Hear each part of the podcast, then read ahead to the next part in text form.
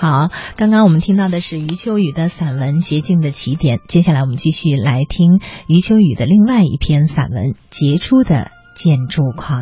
杰出的建筑狂。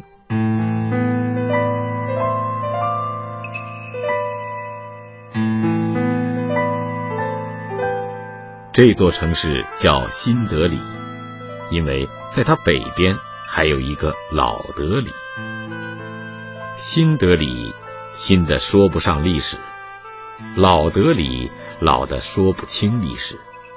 现在他们已经连在一起了，新旧互相对峙着，涡旋着，穿插着，使岁月显得更加神秘和混沌。为了使脚步不在混沌中迷失，先去老德里。在车上，一位印度司机已经一再警告，有很多很多扒手，一定要注意好口袋。刚停车，还没开车门，已经有两双小手在外面拍打玻璃。一看，六七岁的两个小孩，一个手上还抱着婴儿，大概是他弟弟；另一个。一脚残废，印度司机立即冲着我喊：“千万别给钱！一给，马上围过来五十个。”快速挤出去，终于到了一个稍稍空一点的街边，有一只黑黑的大手抓住了我的袖子。扭身一看，一个衣衫鲜艳而破旧的汉子正把肩上的一个箩筐放下，从里面取出一只草笼，要揭开盖子给我看。我见他另一只手拿着一只笛子，立即判断他要做眼镜蛇的舞蹈表演了。早就听说这种表演是万万看不得的，因为不知道他会索取多少钱，而索钱时又会如何让眼镜蛇配合行动。我平生最怕蛇了，于是立即逃奔。逃奔很难。因为要穿过密密层层的人力车和人群，而街道又很狭窄。终于来到了一个宽敞处，前面已是著名的红堡。红堡是一座用红砂石砌成的皇宫，主人是十七世纪莫卧儿王朝的第五代帝王沙杰汗。这座皇宫很大。长度接近一公里，宽度超过半公里，城墙很高，外面还有一条护城河，非常气派。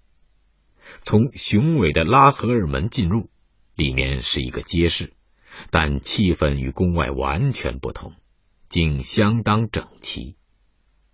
我在街市的文物商店买了一尊印度教大神湿婆的黄铜雕像，沉沉的提在手上。又进了第二道门，那儿才是当年皇帝活动的地方。大院子里有很多宫殿，迎面的这一座也用红砂石砌造。这座宫殿最引人注目的是一个大平台，平台上一排排大柱面对着前面的广场，大柱中央有一个白石皇座，紧靠后墙。墙上有一个讲究的门，皇帝从这个门里出来，坐在皇座上接见平台下的官员和民众。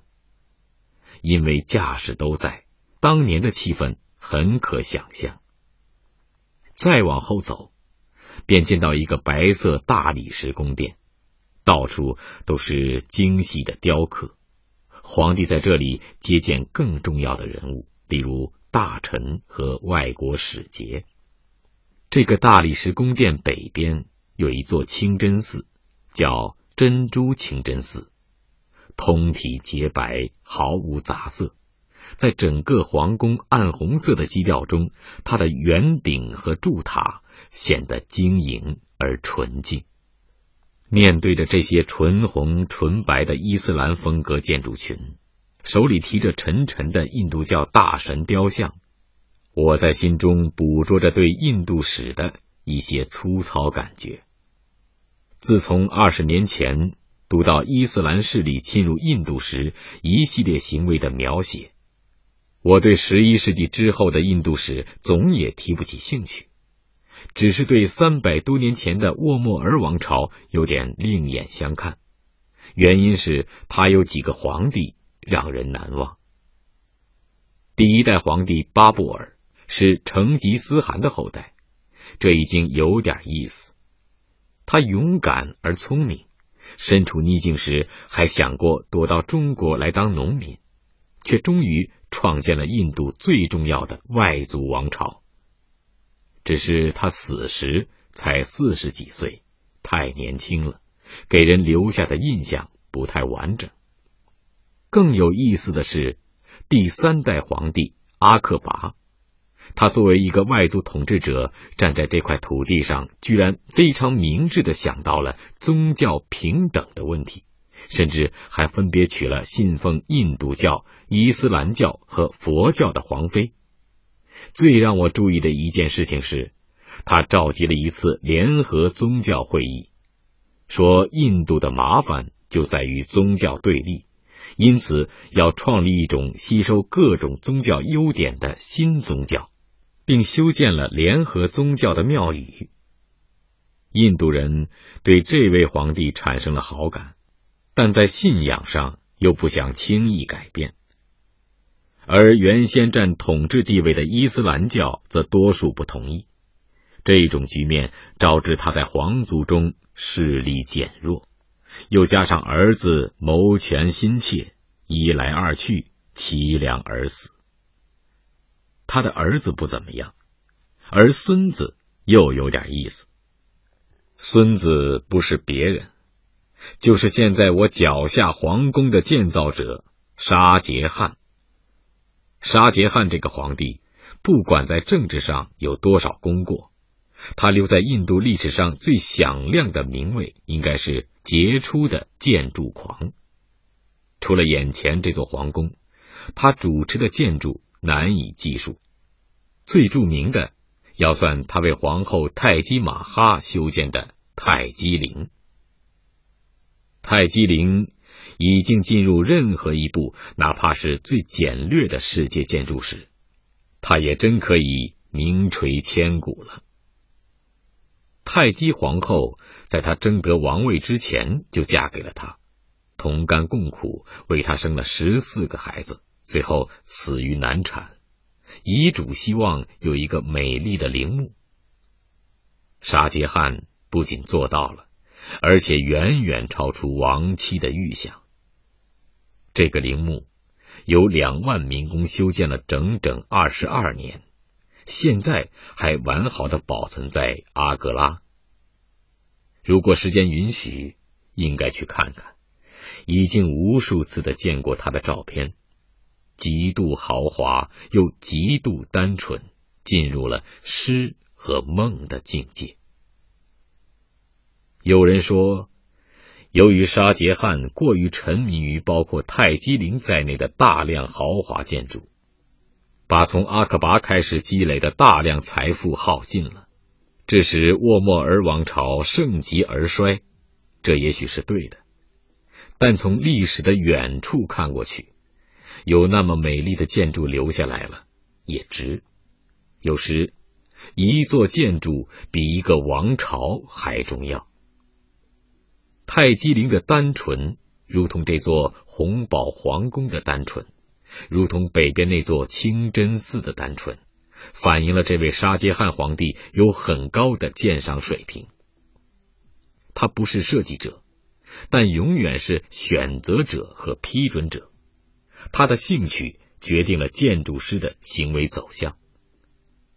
他保存了印度艺术雄浑大气的一面，又汲取了伊斯兰艺术的精细柔丽。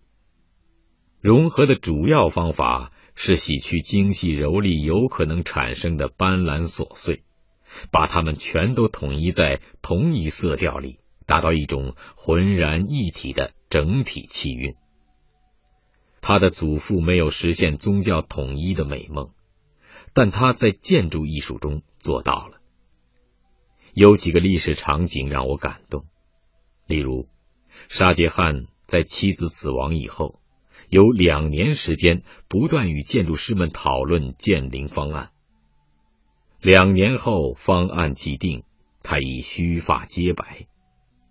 又如，泰姬陵造好后，他定时穿上一身白衣去看望妻子的棺椁，每次都泣不成声。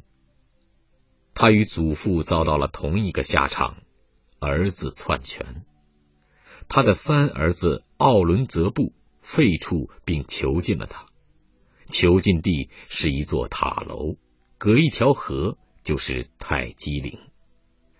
他被囚禁了九年，每天对着妻子的陵墓，在晨雾暮霭间，他会对妻子的亡灵说些什么呢？我想。